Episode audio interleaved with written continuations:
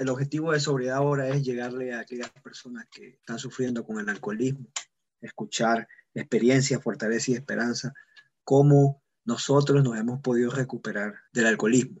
Aquí van a escuchar experiencias de hombres y mujeres, cómo han podido ellos lograr la sobriedad. El podcast Sobriedad ahora eh, no está afiliada con ninguna identidad o empresa ajena. El objetivo de nosotros es llevar el mensaje a la persona que está sufriendo de alcoholismo. Parte uno. Buenas tardes, compañeros, compañeros del mundo de la recuperación. Espero que todos se sientan bien. Espero que la mano de Dios esté siempre con ustedes y que nos siga iluminando en este camino, el camino de la sobriedad, que para muchos no es un camino muy fácil. No lo fue para mí.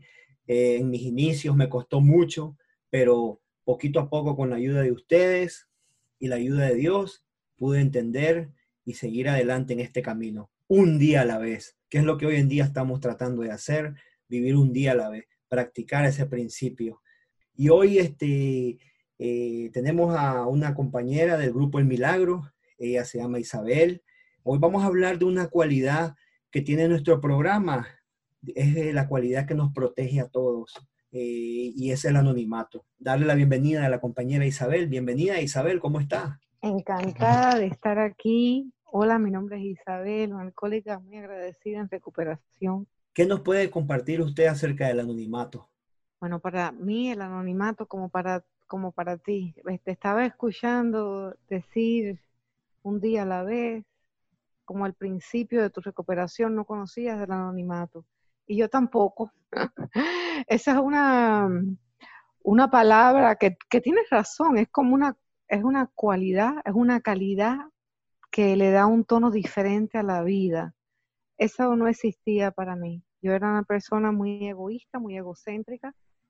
Gracias a todos ustedes, gracias a los 12 pasos, a estos principios que, que rigen la vida, la vida que puedo decir que vivo hoy, Em, he aprendido y he incorporado poco a poco ese principio de anonimato que, bueno, es tan amplio, es tan amplio, pero lo que yo puedo decir es que al principio de mi recuperación, por eso me parece que em, el, apadrinamiento es muy importante, eh, tener una persona que lo guíe. Cuando yo no sabía aún cómo me iba a afectar a mí lo que se dice la anonimidad. Yo, yo soy de, descendencia cubana y en las fiestas, mis primeras fiestas de, de, Navidad, como ahora, eh, mi familia siempre se hacía un puerco, todos mis primos estaban, yo tomaba la par que todos mis primos. Y me recuerdo que fue la primera vez que escuché que mm, iba a practicar la tradición 11 y la o la tradición 12. No sabía la más mínima idea de lo que me estaba diciendo. Me dijo que era que em, iba a estar anónima en la reunión de mi familia. ¿Qué quiere decir eso? Quería decir que yo no le tenía que decir a nadie que yo no tomaba alcohol. Quería decir que iba a tener un vasito lleno de Coca-Cola o de lo que a mí me gustara, de Sprite o de agua, y que cuando mis primos vinieran, si me ofrecían, bueno, no me iban a ofrecer porque iba a tener un trago, y que la que, la que tenía el problema era yo, y que ahí es donde iba a empezar a practicar lo que era el concepto, la calidad esa de anonimidad. Son mi, mi, mis, primeras, mis primeros pasos con la anonimidad fueron dificultosos, quería pelear. Em, la mente anónima, como tú dijiste, eh, el sacrificio. Para mí, en realidad, el programa de Alcohólicos Anónimos me ha enseñado tantas cosas. El sacrificar la naturaleza egoísta y egocéntrica, la naturaleza que dice yo quiero ayuda de este tipo, quiere controlar lo que las otras personas piensen o sienten acerca de mí, eso se, eso se sacrifica cuando uno es anónimo. Cuando uno es anónimo, es como aprende a ser. A mí me, me, me dijeron, me dijeron que mirara la palabra anonimidad y quiere, viene de una raíz griega que quiere decir sin nombre. Y eso era difícil porque yo, yo, yo, yo, todo es acerca del yo-yo que yo soy. Y soy como un yo-yo. Tú sabes lo que es el juguete de un yo-yo. Y era un yo-yo. Entonces eran los extremos, ¿no? Y esa fue la primera práctica que lo hice sin entenderlo. Fue como cuando me dijeron que el primer trago es el trago que no te debes tomar. Yo pensaba, qué cosa tan absurda. Yo me puedo tomar tantos tragos antes de que coja una nota. y de repente descubrí qué razón tenían, que el primer trago es el que te emborracha. La anonimidad, eh, la anonimidad, empezando por ahí.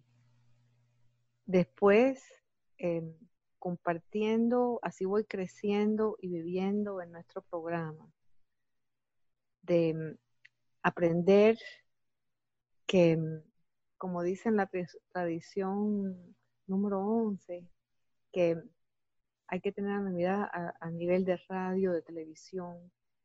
AA tiene relaciones públicas que se encargan de, qué mensaje tienen que pasar.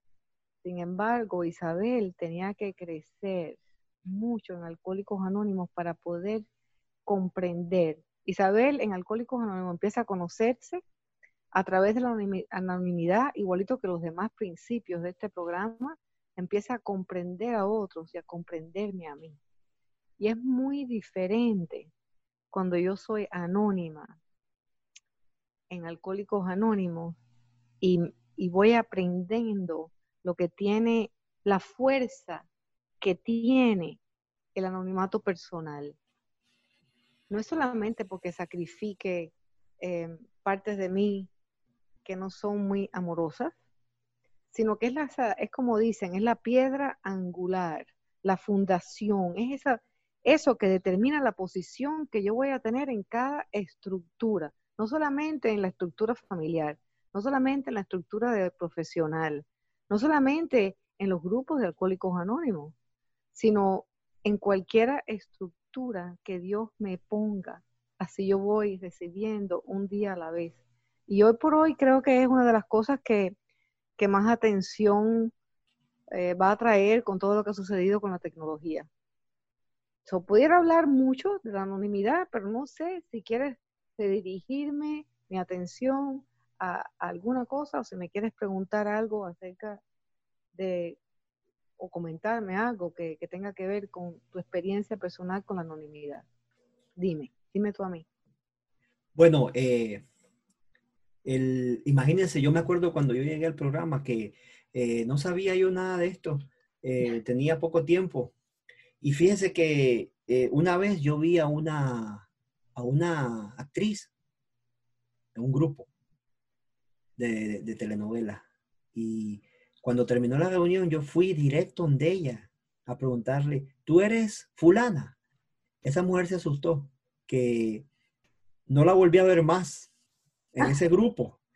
Y, entonces yo, yo, yo, le comenté eso a mi, a mi padrino y mi padrino me explicó, esa fue la primera vez que yo escuché acerca del anonimato.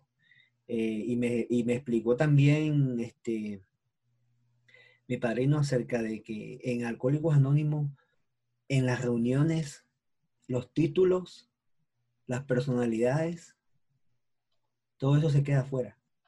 Que adentro del grupo nosotros somos unos alcohólicos que estamos buscando una solución. Y que a lo mejor la persona se asustó ese día porque yo la reconocí y, pero después me la encontré en, otro grupo, a lo mejor se fue para allá.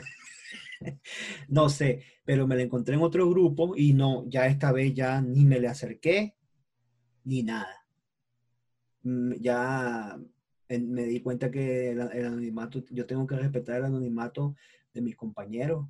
Eh, que sea quien sea, eso a mí no me tiene que importar. Lo único que me, tiene que importar a mí es que esa persona se recupere de la misma manera que me recuperé yo. Pero volviendo a lo del anonimato, fíjese que eh, qué tan difícil fue esto, ¿verdad? Porque decían ahí que al comienzo el, grupo, el, programa era tan anónimo que los el libro había salido y no se movía. ¿Usted tiene algún conocimiento de eso?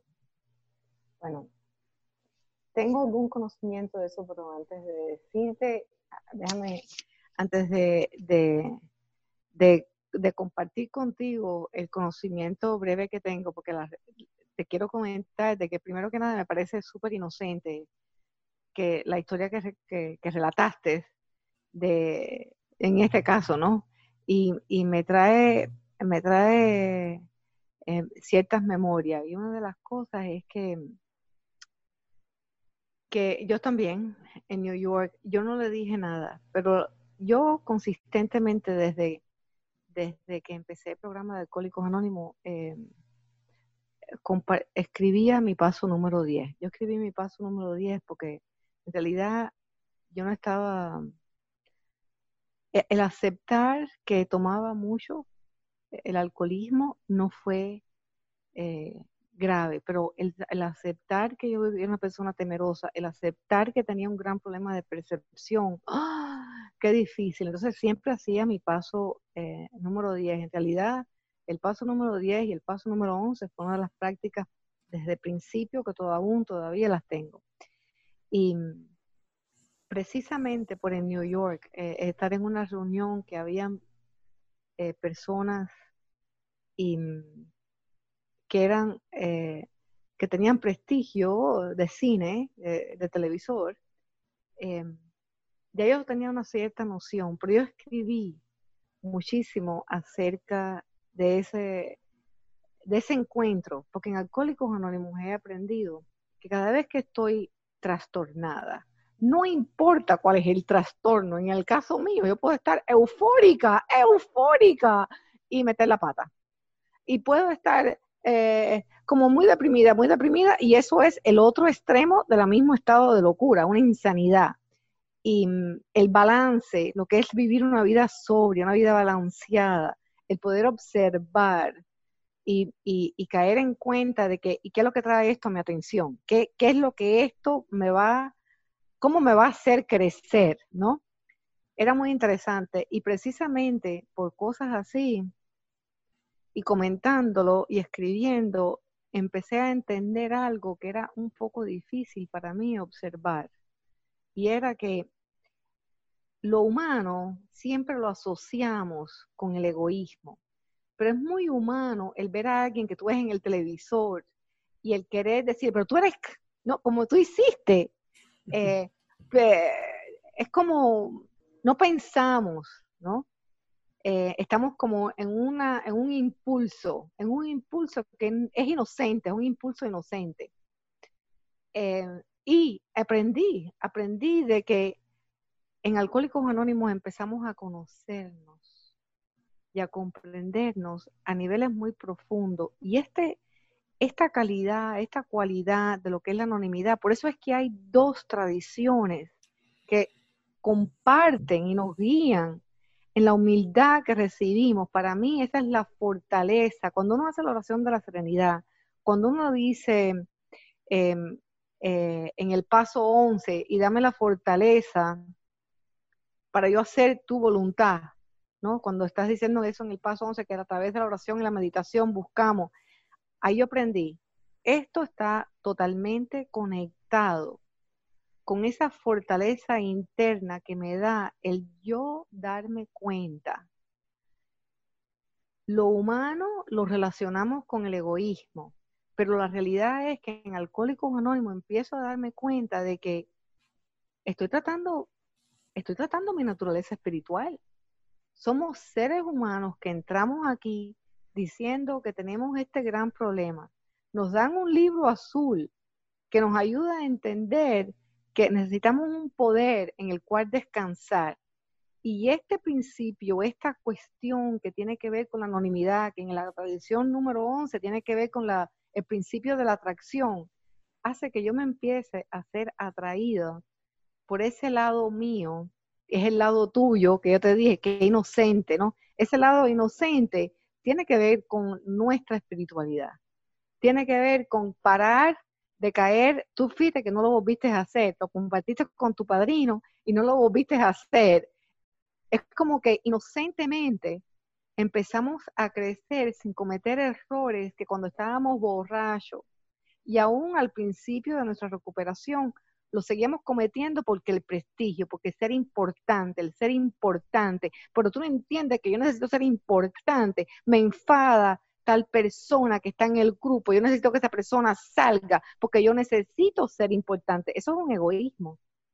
Eso es, eso es, ya yo no estoy tomando alcohol, pero ese egoísmo empieza a desaparecerse y esta anonimidad de que uno no dice lo que sucede en las reuniones, de que uno empieza a practicar eh, el, chisme, la, la falta de chisme. De repente vamos entendiendo cómo nos vamos asociando con el espíritu, en vez de asociarnos con esa humanidad de nosotros que no la queremos, que tiene que ver con nuestro alcoholismo, ¿no? Entonces, a mí me gustó mucho eso, porque para mí fue igual. Y yo creo que a mí en realidad te quiero responder la parte que me preguntaste ahora del libro, sin Ah, mirándolo desde mi propia experiencia. ¿Por qué? Porque a mí, como tú sabes, estoy muy involucrada con la literatura.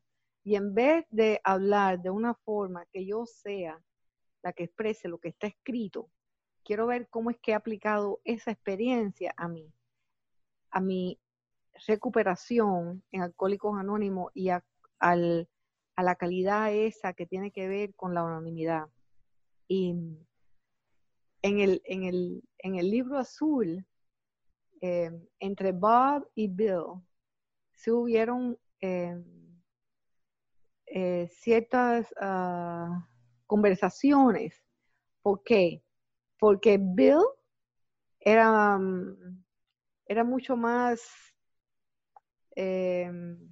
déjame ver cómo lo pongo, era mucho más humano, ¿no? Yo creo que Bob tenía ese, eh, su, parte religiosa eh, estaba muy sincronizada en cuanto él empezó a no tomar todas esas enseñanzas espirituales que él tenía, empezaron a, él las empezó a escuchar, como yo acabo de contestarte de que a mí me demoró un tiempo, yo miro mi paso 10, yo me doy cuenta que yo quiero no ser el ser humano que por prestigio y por decir, mira qué importante, yo fui a Nueva York y estaba tal y tal contra en esta reunión y, y, mira tú, ahí, barro, ahí de repente ese, ese ser importante, ese mirar por el prestigio, deja de ser más importante que el yo sentirme bien con Isabel, el yo practicar algo que no estoy acostumbrada a practicarlo, porque yo, porque yo, porque yo, yo necesito ser el sin nombre. Yo necesito darme cuenta que anonimato quiere decir sin nombre. Y especialmente yo fui una de esas personas que tuve mucho problema con mi lista del paso 8, donde había nombres y nombres y nombres de gente que yo había dañado y yo no me daba cuenta cómo era que yo había dañado a esas personas. Entonces, poco a poco, poco a poco, creo que el libro ha tenido el éxito y, hubo el conocimiento que hubo, porque hubo una mezcla, porque Dios hace por nosotros lo que no podemos hacer. perdóname si no una, una respuesta que te satisface. No, otra no. Pero, pero usted, en todo derecho de, compartir su experiencia.